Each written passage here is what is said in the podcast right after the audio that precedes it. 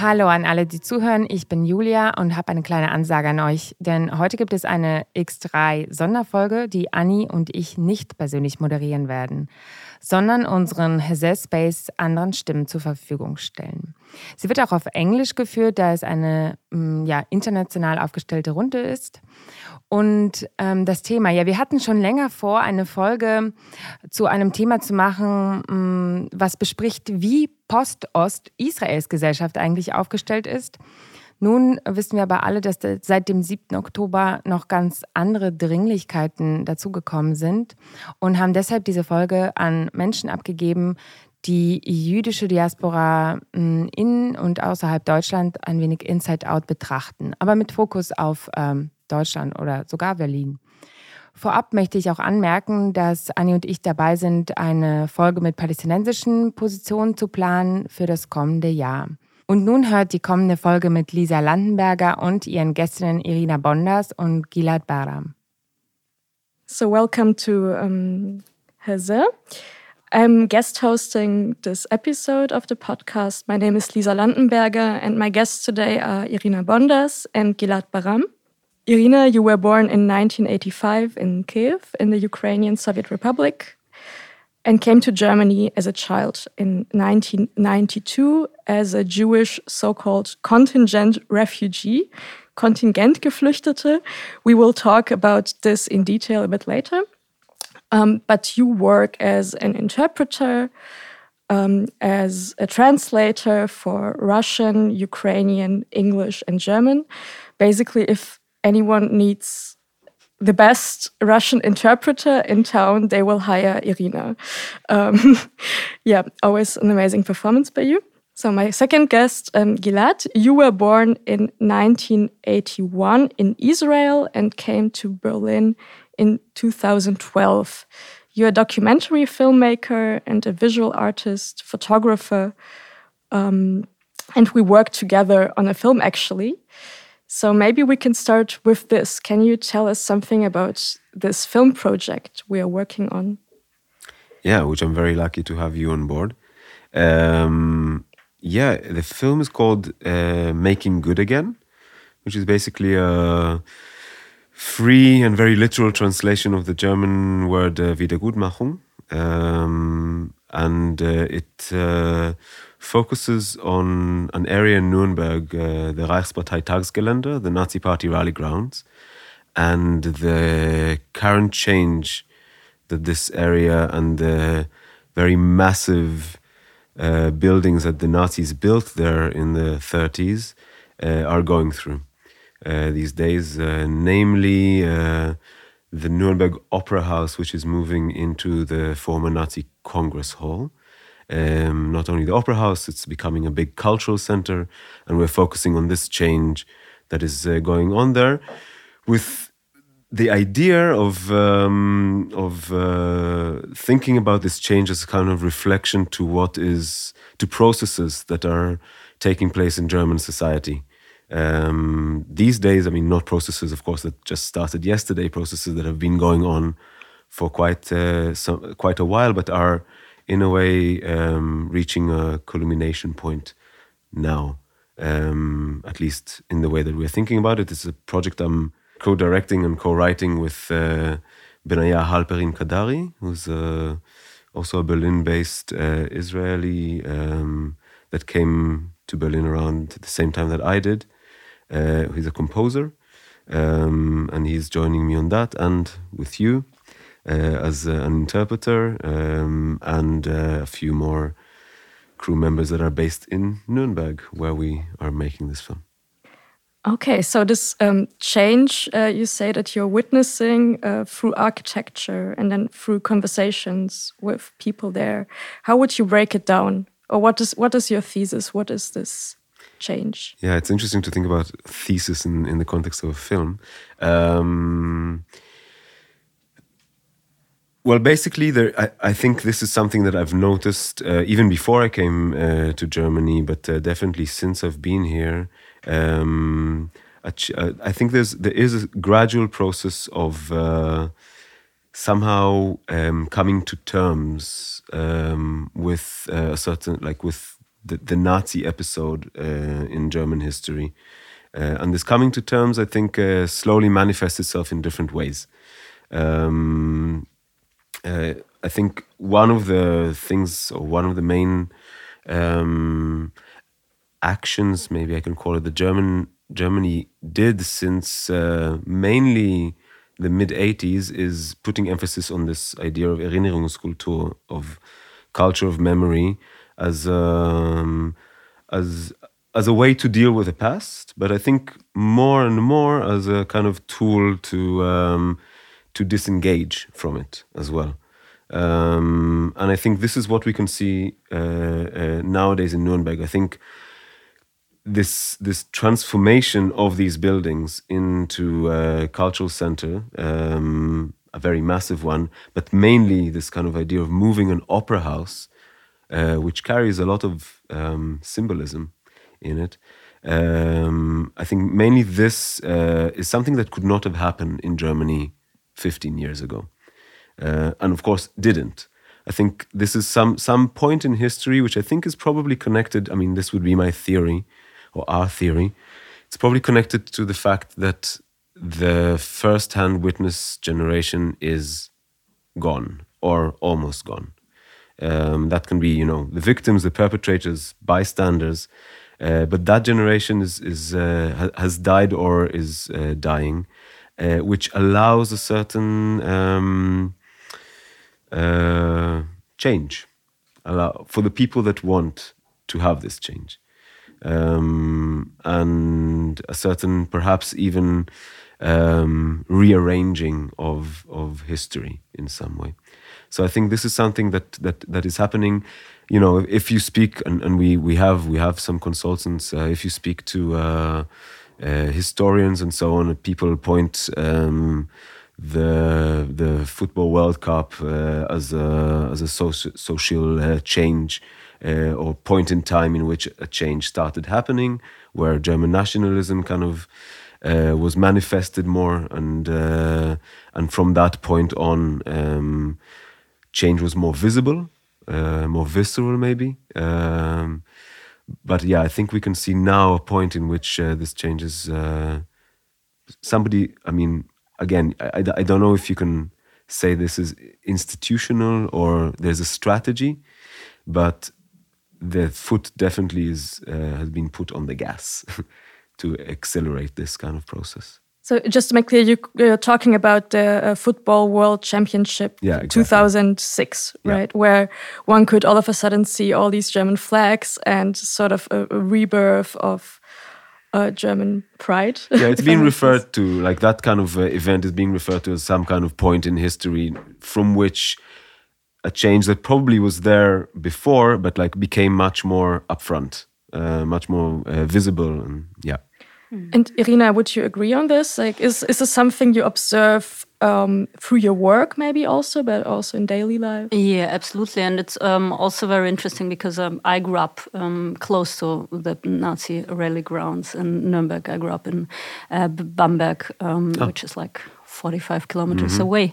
And um, I did an internship once at the uh, in Nuremberg at a newspaper and went to uh, Park. So I got a ticket for Rock im Park for a week. I was going to the concerts there, um, which is actually on exactly the same spot. And um, already then, back then, I wasn't aware of the history of this place, or maybe I was aware, but somehow it was reappropriated for this cause. Um, and it has been, I don't know if they still have the festival there. Definitely. Oh, yes, but, we were there. Uh, we were there. But I mean, like for uh, years and years and probably um, decades, it, it, has been there and um, it was not an issue. So, um, well, looking like in retrospect, I wouldn't exactly say there um, has been a shift really because it has always been there. These tendencies have always been there, and maybe mm, yeah, what you said. Um, rings true to me that it was less um, obvious, maybe. It was less open, or at least some things were. Mm, more um, people were more aware of some codes or some yeah some kind of symbolic meaning of buildings people were more aware of. But actually um, there are a lot of buildings. And in berlin especially i think i don't know about uh, 50% of the cultural buildings um, have a nazi past um, so, for example, the um, even the radio um, broadcasting buildings, um, the the um, famous um, ICE, how is it called? The radio radio yeah, Funkhaus. Yeah, Funkhaus. Um, so it has a, like a massive uh, Nazi history. Exactly, yeah. exactly. The Olympiastadion, the uh, Akademie der Künste, mm -hmm. where um, Albert Speer's office was. Uh, it was his favorite building, and uh, Hitler uh, frequented it. Um, and somehow um, they moved back there and have beautiful, uh, beautiful um, events, and um, very rarely uh, question the past. Mm, let's um, let's put it mildly. So somehow, if you closely look at the past of Germany, if you look at Germany, um, both uh, east and west, you find these tendencies. Uh, and also at the same time, I think it's uh, there is a deeper layer, a philosophical question of what to do with. Um, this kind of manifestations of the past, manifestations in space, architecture. Do you tear it down? Do you just fill it with um, with concrete, like they did with Hitler's bunker, to prevent people from going there, or uh, do you preserve it as a museum? Um, and does it actually keep memory alive, mm. um, especially when people uh, don't kind of don't contribute to that don't participate and this is the the, the crux i think that um, which which you are also speaking about because politics is one thing and policies but another thing is whether people are actually willing to contribute are willing to remember. And um, if i look at the past uh, having grown up here for 30 years uh, i doubt that the majority of the society uh, has been willing to remember at any time already in 46 so i wouldn't say this is actually it's a qualitative change but it's not actually uh, a real change. Mm -hmm. yeah no i i we're diving into it but uh, a lot of things i would definitely agree with you um, it's been there's, there's numerous uh, architectonic spaces that that uh, were appropriated or reappropriated and changed and so on. I think we decided to focus on on that set of building uh, because it is quite it's, it's unique actually. It's unique in the sense that it is um, not a place of victimhood. Uh, you know, so like many of the KZs that turned into uh, memorial sites, uh, and it is also um, not some. It's not a building like the Olympiastadion or the Akademie der Kunst or so on, uh, because it was a place that was built as um, a coulisse in a way for the Nazi party. Yeah. So it was it was built by the perpetrators for the perpetrators in order to uh, project their glory and magnificence to the world. Um, it's basically one big um, theater stage in a way, mm. and I think in that sense it's quite unique. Um, and therefore, also, I think there was this constant struggle of what to do with that throughout the decades, um, and uh, I think the struggle um, is valid uh, it is it is there's no silver bullet. I mean, even us now looking at it, coming with a critical um, approach towards towards this change that is taking place there now. It's not that we come with answers. Um, I think we more we come there being curious, wanting to hear what people have to say, observing the the process, um, but I think there's no you're you're absolutely right when you say you know turning tearing it down would be a big mistake, mm. and will also carry some some symbolic uh, meaning to it. It would mean that people do not want to see it. Mm. Um, then uh, I don't know, re- reappropriating it, uh, yeah, that can be um, a some kind of solution. I think then the question is how. Uh, how and uh, maybe first what and then how. Um, another solution, of course, would be to. I mean, most of these buildings there were not even completed. You could complete them, and and but that would be, of course, terrible. It would be like uh, going back to this kind of idea of glorifying the past. So I think reappropriating, yes, that that is some kind of solution. But um, but but what and how? And I have a feeling the more I'm, we're spending time there, and I don't know about you, Lisa, and how you feel, but uh, um, that let's say the the the decision to move an opera house in there makes me feel uncomfortable um, because of the significance of opera generally in in German uh, culture, um, going back not decades but like you know uh, hundreds of years, uh, going back to the, the the birth of opera actually, and the way that it that it the, the role that it played in in German culture and German society, especially for the Nazis. And it's not a coincidence that the Nazi elite uh, at the beginning of every Reichsparteitag, uh, they started it at the Nuremberg Opera House, listening to Wagner, um, and it it is that opera house that is now moving into the Nazi former into the former Nazi Congress Hall. So there is some kind of symbolic act there, and then it's the it's the how it is being done. Um, and the more we spend time there, and the more we hear testimonies of people, it looks like it's being done um, not in the most um, democratic way, or let's say participatory way, when it comes to to bringing in people and different voices, dissenting voices as well, dealing with criticism. Uh, the decision makers seem to be quite unwilling to do that. Yeah. So yeah. I mean, we oftentimes talk about art washing in that context. I, I think this is something we can observe. The argument being like, okay, let's do something with art in this terrible place and it will be okay. Uh, it will be it, it will turn the place into something acceptable in a way. Yeah. Um, and then if you look at the history of um, the Congress Hall, which is the specific building where the opera is gonna move in, in, in like a separate little building inside the courtyard. Um, it's not that it ha- hasn't been used. It was used as storage space, actually a lot of storage space.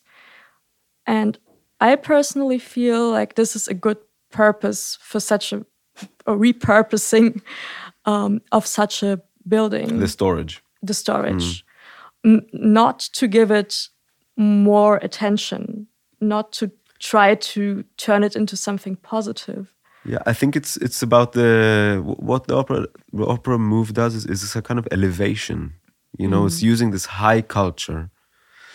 Um, yeah, and I think I, I would agree with you that like this more mundane use, like may it be storage or a parking lot.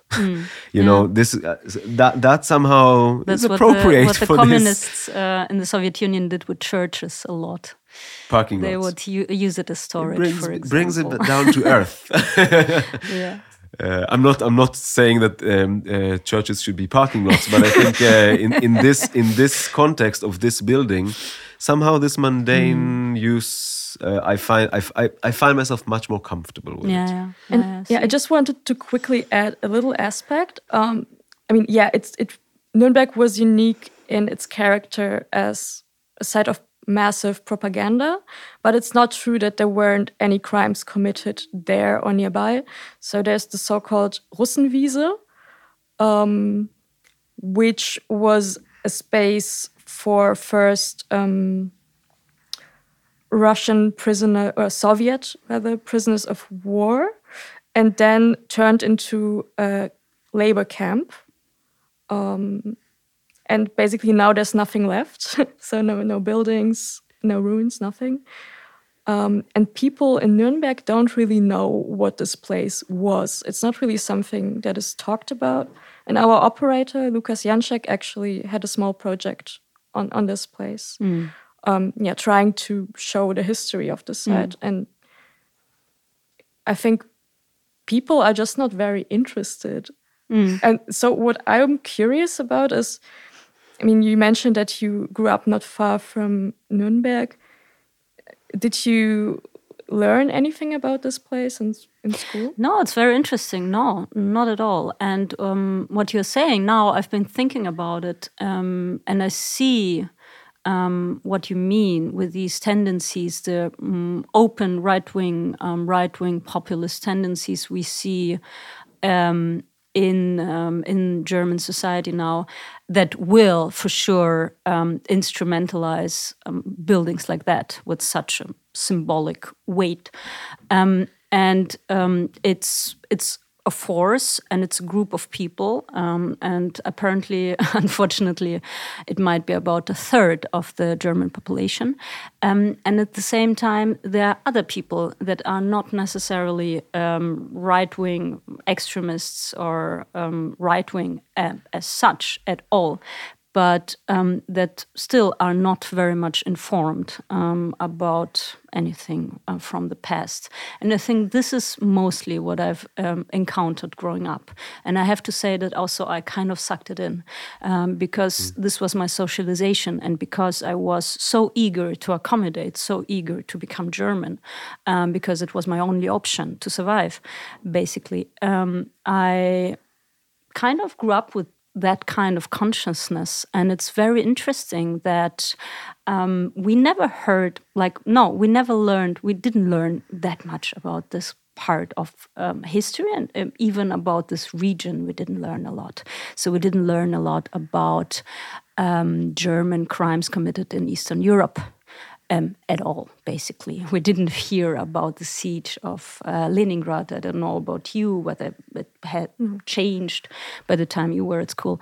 But um, we didn't learn about that. We didn't learn about the crimes. Uh, we didn't learn about the so called Ostarbeiter, which were millions of people um, basically slaving, slaving away for the German economy and um, basically also responsible for German wealth um, up to today.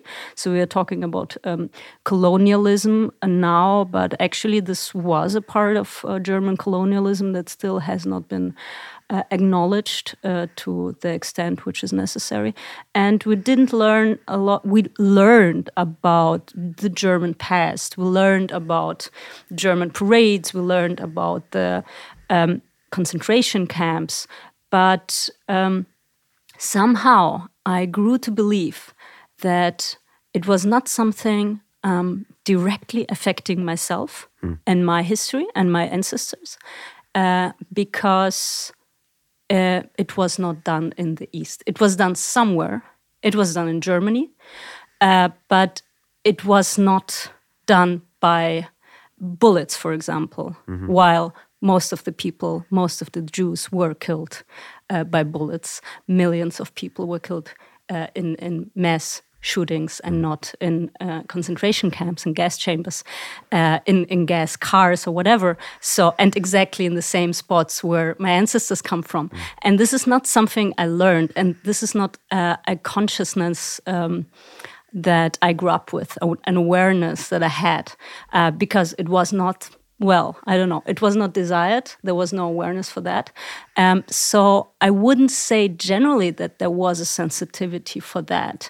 And now, thinking about it, especially against the um, background of um, of the uh, war in Ukraine right now, um, I'm actually wondering what this kind of dealing with the past and coming to terms with the past was about in the first place, you know, all those years, and what it actually means. So, because you can't say um, it's about these places, you know, it's about the uh, this rally grounds or special symbolic buildings. But uh, even though, even if people would acknowledge uh, the significance or like the implications of such decisions, such highly problematic political decisions, and I guess also commercial decisions, if we are honest, because very often it's also it's neoliberal Absolutely. capitalism which is um, working there, uh, and uh, even if we were to acknowledge that, there are still so many gaps um, that I'm struggling with.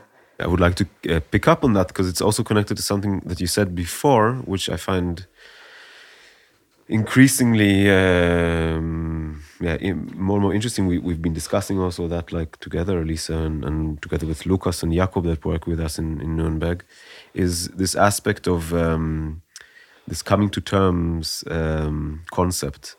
Um, and also yeah the, the, fact that german germany and germans have been praised also internationally for their kind of work on on memory of culture from I think a lot of people, even Israelis, uh, I would say even mostly Israelis, mm. look at uh, Germany and and uh, and applaud the, the, work that has been done.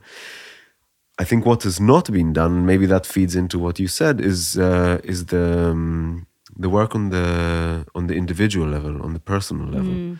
Mm. It, it seems that things uh, uh, in the public sphere or systematically, institutionally, uh, there's been work done. Um, but it seems that the weight is being thrown or is being uh, loaded on yeah. on the public on the public uh, aspect and not on the individual level and it seems to me the more we dive into it that you know on the in the family sphere and so on people are not interested afraid um, uh, not willing to confront.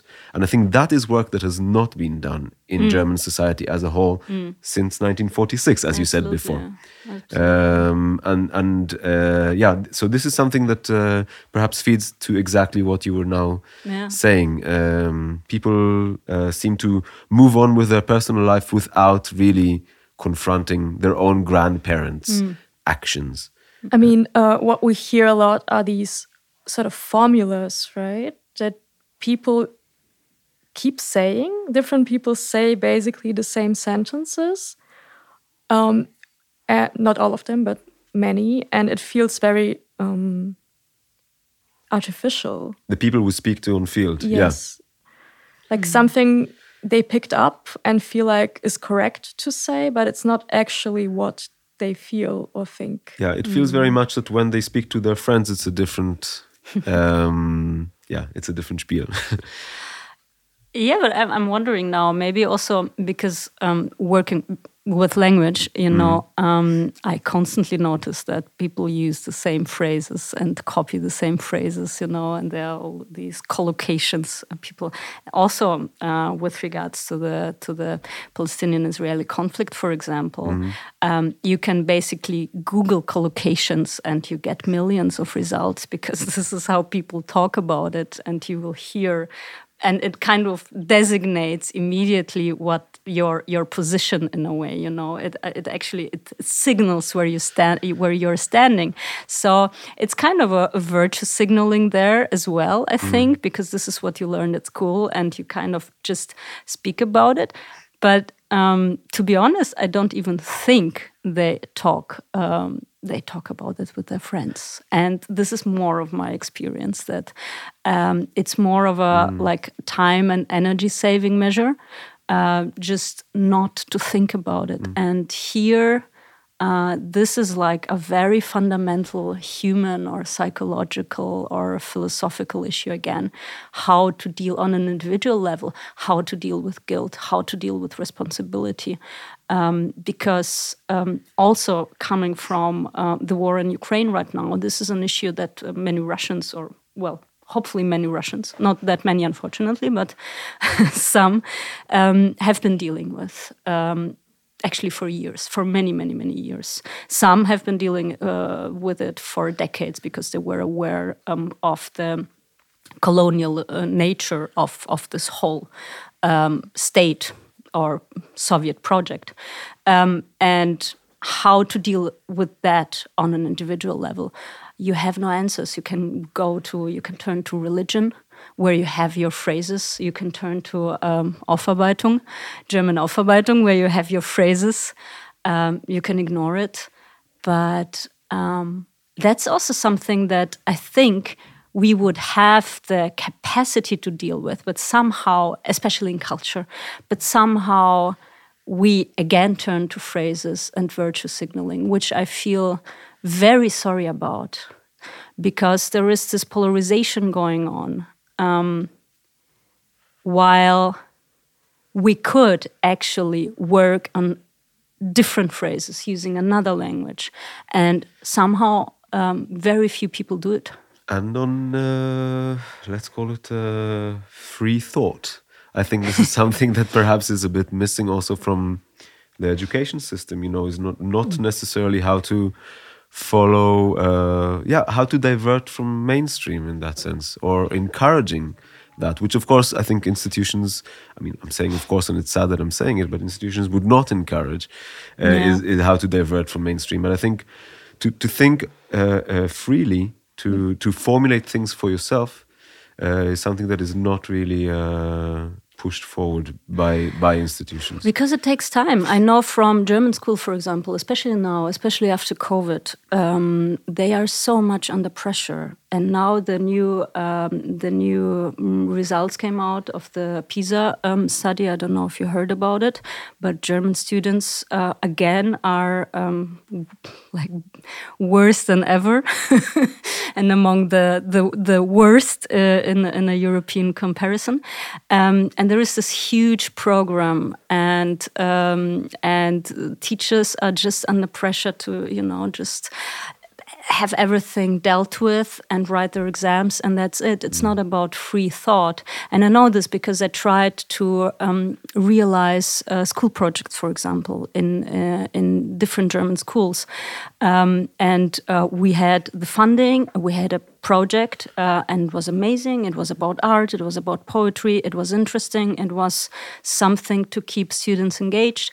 And we did not manage, in the end, we found schools that were very much interested, especially because there was nothing, you know, that, that, that there was nothing they were supposed to give us but students. Uh, but we didn't find one teacher who had the time and the capacity, you know, um, to kind of provide those mm. students for uh, a couple of days, just a couple of days, because the the program is so dense um, that yeah, there is no time for complicated conversations and right. everything. So yeah. everything gets kind of uh, pushed to uh, um, to the families. And here we have the, the class problems mm. because, mm. of course, a family with more resources can afford more free thought. No, absolutely. Um, yeah, I, am trying to kind of um, connect this. Um, so I, I wonder, like, this lack of reflection, if I may call it this way, that we observe on an individual level.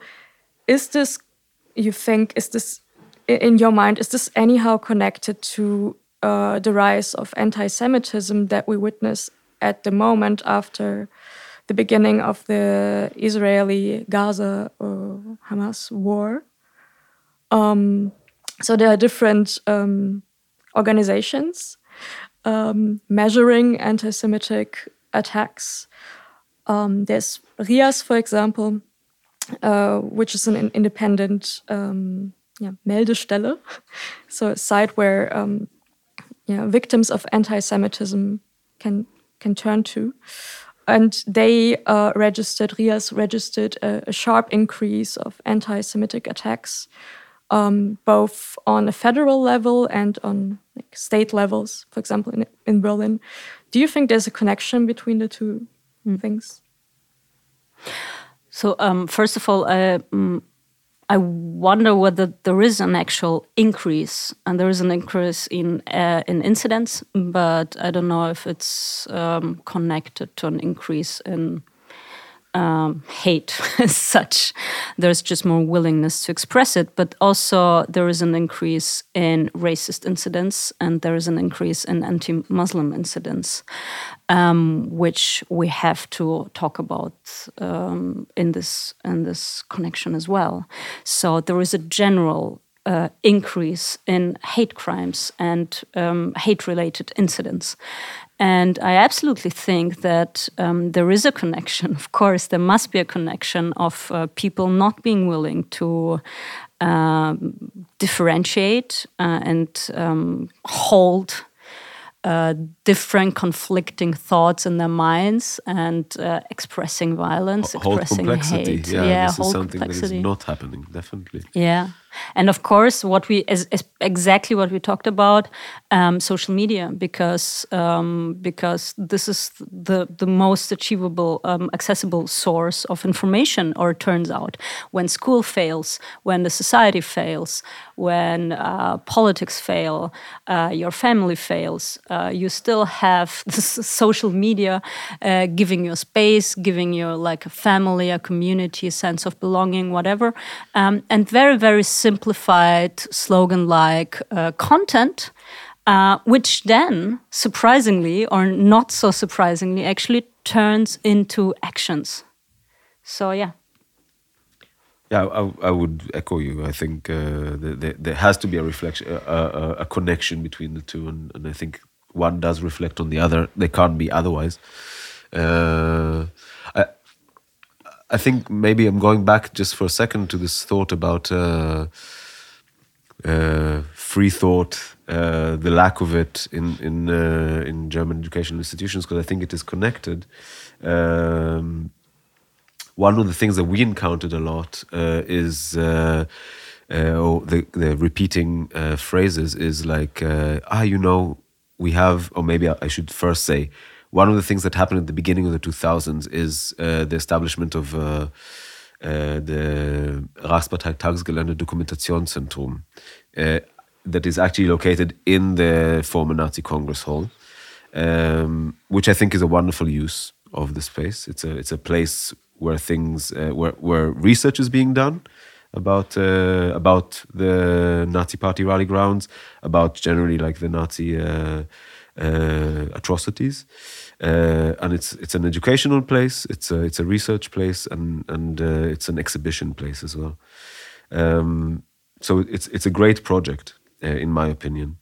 But one of the things that we keep encountering is people saying, "Yeah, you know, but we have the Dokumentationszentrum." Mm now we can do this and this and this and this mm. and this. Mm. Uh, it's uh, and this is it's. It, I'm, I'm going back to what I said. I think the the public or the institutional sphere seems to fill in or supposed to fill in the gap of the individual uh, yeah. responsibility or way to deal with guilt. Mm. This it, it takes it kind of that, that's uh, the it's all thrown on on that donkey. Let's yeah, say yeah.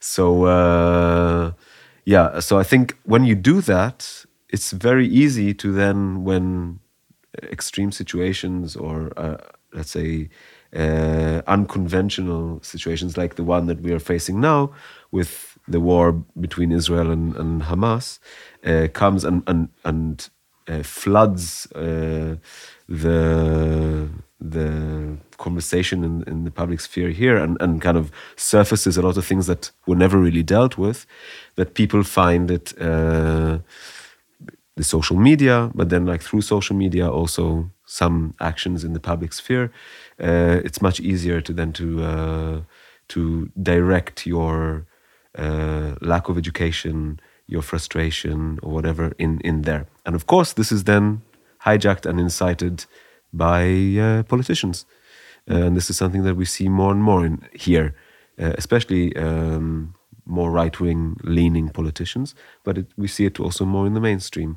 How uh, how that is that sentiment is then being used um, so that's a very, very toxic uh, combination of things. And how do you personally feel here in Germany? And maybe you can explain why you came to Berlin, why you decided to come here, and if there's been a change that you personally perceived, not through this film, but in your daily life. I would say unequivocally no. Uh, and I would say that I feel uh, up to now um, safe uh, in uh, in Berlin. I think there's also a difference between moving to Germany and moving to Berlin. Um, I I didn't move to to uh, Bamberg, for instance, or to Nuremberg. Uh, so um, yeah, I I uh, moved moved to Berlin in 2012 um, for a combination of reasons. Um, I knew already uh, for a while uh, living in Israel uh, that I do, would not like to continue living there, that I do not see my future there. Um, and I think that came to a boiling point when I did my first film, um, which uh, is a film about a Czech photographer called Josef Koudelka.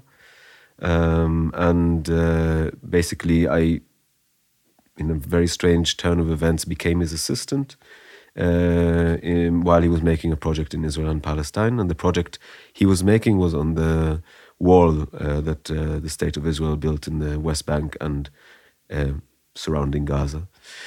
Um, and through this project, I got this incredible opportunity to uh, go and see what I was taught not to see, um, which is the other side of the wall. Um, so, uh, getting to know that reality, um, yeah, as I said before, uh, got me to some kind of boiling point in which I uh, I felt very little hope um, regarding my birthplace, and uh, I also felt that uh, I, if I can, and I'm in that sense very privileged because I could, uh, then would prefer not to be an active member of that society, um, and uh, having also a double citizenship, as a lot of Israelis do, a British one in that sense, and of course the socio-economical uh, ability. I uh, I decided to move, and and why Berlin? I think in that sense, for all the very well-known reasons, I my first encounter with it was a few years before. I really enjoyed the freedom that this place seemed to have um, offer and uh, found it yeah one of the only places and i traveled a lot before uh, that i could really see myself in uh, and then together with that also uh, was um, uh, a wave of people that i knew that moved here i think 2012 2011 12 was really like kind of one of the let's call it israeli immigration waves uh, there was one i think a decade before and I definitely think there's one happening now uh, in the making. Um, and then other circumstances kind of fed into it. My partner uh, that I met uh, was German. Um, it made it much more uh, convenient then to move here uh, and uh, be able to yeah be one with the other. Um, so all of that kind of came together, uh, and that's what led me here. Okay, and uh, speaking about immigration, Irina, maybe you can talk about your experience um, coming to Germany as a child uh, in the 90s. yeah. Which I'm sure it was, it was not my, my decision. Nobody asked Not me. coming to Berlin, coming to uh, Bamberg. I was actually, I was um, packed into a, into a bus and told we will come back. We are just visiting or something like that. And then I realized we, we weren't. Um, yeah, so it was a very different time. Um, it was the 90s. And um, it was shortly after the collapse of the Soviet Union. So um, back then, still, uh, which is really interesting, uh, it felt like a very definite decision. Maybe you, maybe you also hear it from your family. I don't know about you, but for my parents it was almost like leaving from the soviet union there were some people that managed to you know get out or escape in a way and they had just as in the in the former GDR, um, they had to live with um, with a thought that they would never see all those people they left behind ever again, which is maybe also a similar feeling of a Palestinian, for example, leaving Gaza, where it's just not it's not possible or it's not that easy to come back. And definitely um, not the feeling of an Israeli leaving yeah, Israel. Yeah, yeah. Absolutely. So, and I think, and I think um, this um, really changes a lot. Um, and this is also why I kind of can, uh, can or feel that I can.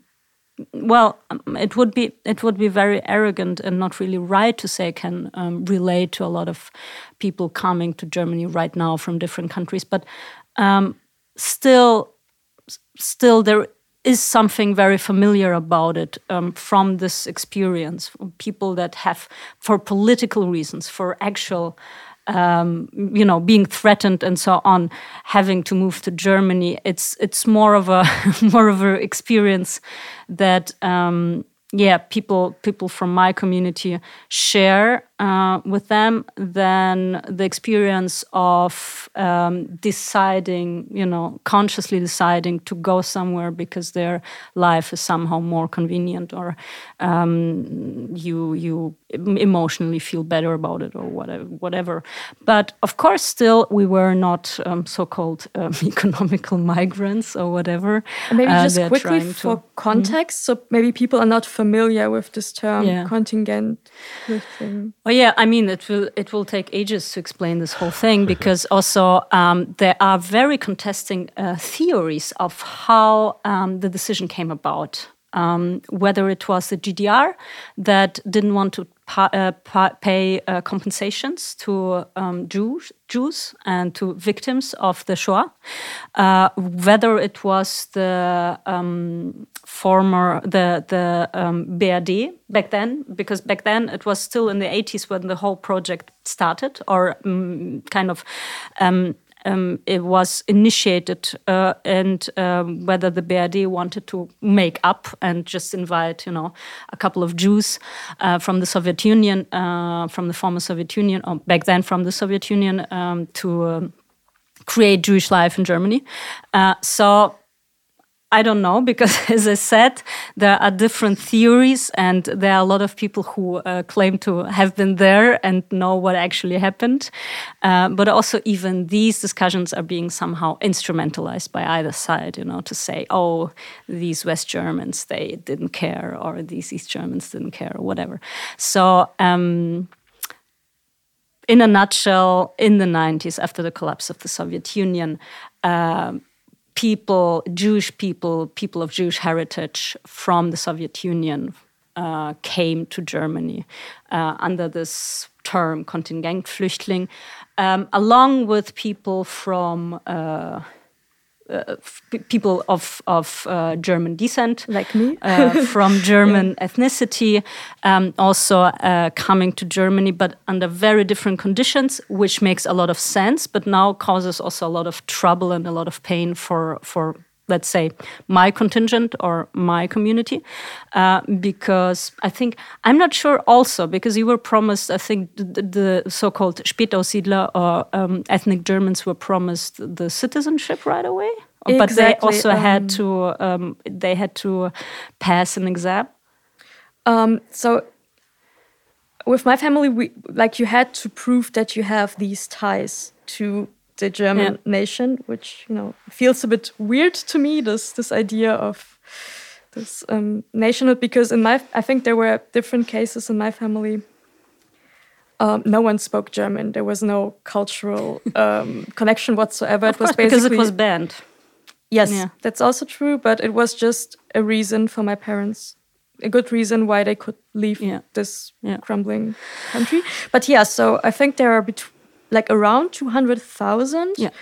um, Kontingentgeflüchtete. Yeah. So people of Jewish descent who yeah. came to Germany between 1991 and 2005. Yeah. And they did not receive uh, German citizenship automatically. Yeah. They could only apply for it after a certain Yeah, after and back then the the laws were uh, stricter than today, I think, because now, thankfully, I even know um, by now Syrian, Kurdish, different refugees that received citizenship, thank God, after uh, 2014 uh, 15. Um, back then, uh, it was quite a hassle. I don't know about, no, you, you, didn't, you didn't witness that, but yeah, especially in Bavaria and everything. Um, so we got it after um, yeah, 10 years, about 10 years, not eight years. And you had to prove that you're working, that you're um, assimilated and everything. And um, for coming here, yes, you had to prove that you're Jewish. Uh, which is uh, an easy one in the Soviet Union, you probably know because it was in the passport. Uh, and besides, uh, also of course, you could um, you could prove it. Um, you, I don't. I don't know. Um, I mean, one half of the family could be Jewish. It was enough, but um, you didn't get you got a, a, residence permit, but you didn't get any uh, benefits, any other benefits, um, as opposed to what Deborah Feldman recently said. So it's not like we got the passport on, uh, you know, on the Fast red track. carpet uh, when we exited our plane. Um, so, um, and another issue was that um, we just migrated, like, like, like you know, we lived here, um, uh, just very usual uh, immigrants' life, trying to assimilate trying to um, make ends meet, trying to learn the language, get a job, and so on and so forth. A lot of the um, uh, diplomas weren't uh, recognized, so people were downgraded. Most of the most of the immigrants from the Soviet Union were downgraded generally. I must say, just uh, as a quick intervention, it sounds so familiar to the immigration uh, oh in yes Israel. oh yes i know and this is why amongst many many reasons why for example for my parents this was never an option we have of course we have relatives in israel also because um, amongst others, uh, mm, my my father's aunt, um, my father's father's sister, um, she was kicked out of Poland after um after um, the war. Uh, she tried to come back to Poland uh, with her husband, who was from Warsaw, and um, they were kicked out because there were pogroms, as you probably know, um, after the war, even, and most of the Jews were forced to leave Poland most of the remaining Polish Jews. So um, she's there, and they are already there in the uh, third generation, partly also left. But um, we were told very clearly not to go there because it's like because the conditions are so harsh for uh, immigration in Israel, and also because of the whole political uh, situation, which is there is never peace, and so on and so forth.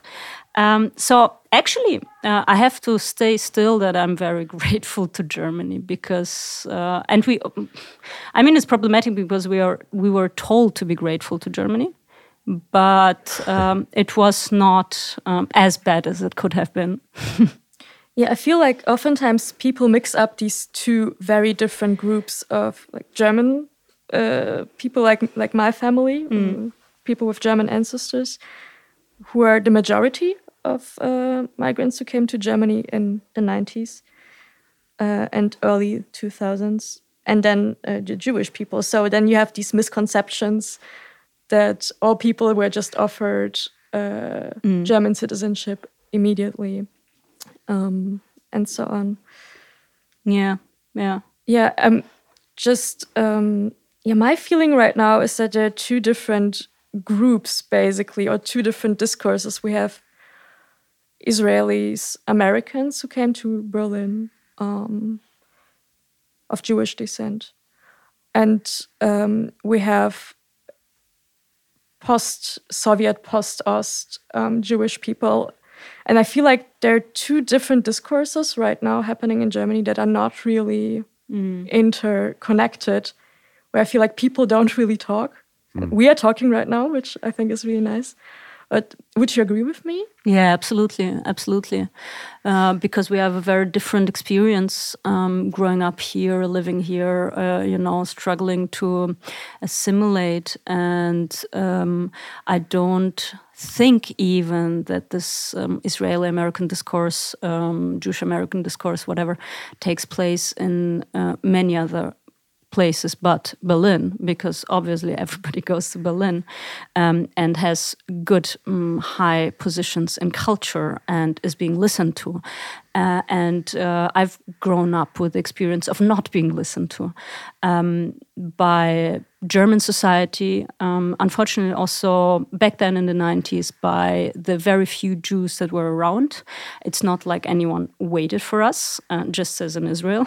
it's not like people were super, super enthusiastic um, About to the new deal. wave of immigration. Yes, to deal with uh, immigrants. Uh, but now I feel um, kind of an anger again because um, we've been marginalized um, as immigrants with individual biographies, but also with a collective past, with a, with stories, uh, we've been made invisible, not marginalized in a like major terrible way, but uh, we were never an issue, and we always become only an issue when there is a problem. Um, for example, when the AfD, and you probably remember, um, like got very popular in Germany about around uh, 14, 15 as well. Um, all of a sudden, uh, people started to be interested in all those immigrants from uh, former Soviet countries and ethnic Germans from form former Soviet countries. Like the good immigrants. The good immigrants, uh, because in, weirdly enough, um, they thought that um, the share of those people who voted for the AfD was somehow disproportionately high, which is not true. But somehow there was this claim, you know, just like with the Turkish immigrants, for example, and the families of the Gastarbeiters now, there is this claim that they're the ones voting for Erdogan. This is um, something that all of a sudden, you know, pops up whenever there is a problem. And um, basically, still, um, they know very little. Like the general society knows very little about my community, my past, mm. my my personal story, uh, because I was made to make it not i was made to not make it a thing. I was made to make it invisible. And at the same time now when there is a problem um, you have israelis and americans speaking about german society criticizing german society speaking about the situation of, of jews in germany where i'm like wait a minute um, not not only me, also a lot of people who actually have been working with those Jews, you know, like have been actually active in the community, uh, which is also like a very conscious choice. You know, you can choose not to, mm. uh, but those people are very, very um, rarely asked. You know. Yeah, I mean, I I would agree. There is there seems to be um, to. Uh, two separate discourses, um, or let's say two opposing discourses to some extent. Um, you know, your experience is your experience, and of course, nobody can take it away from you, or shouldn't. Um, but what what from from what I know, and uh, let's say I'm I'm a late bloomer in my self education regarding it, but I think I'm trying to uh, accelerate it as much as possible in the last uh, two three years. Um, I think there there is an opposing discourse, and I think it's it's probably in the end quite a healthy a healthy thing. Um, I think uh, the the post-Soviet uh, Jewish community that came here, as you say, had to struggle to uh, establish their position in the in the society.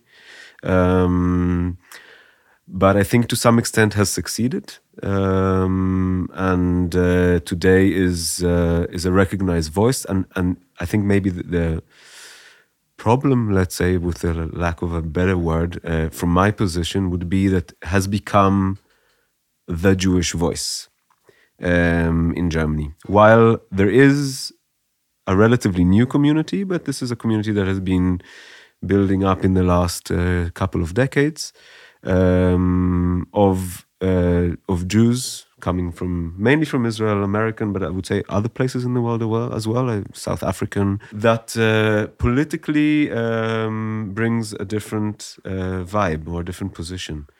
Um, that, to to my impression, caught uh, German uh, institutions and German po political um, sphere by surprise in a way, um, and without really uh, knowing how to deal with the fact that there are different Jewish voices.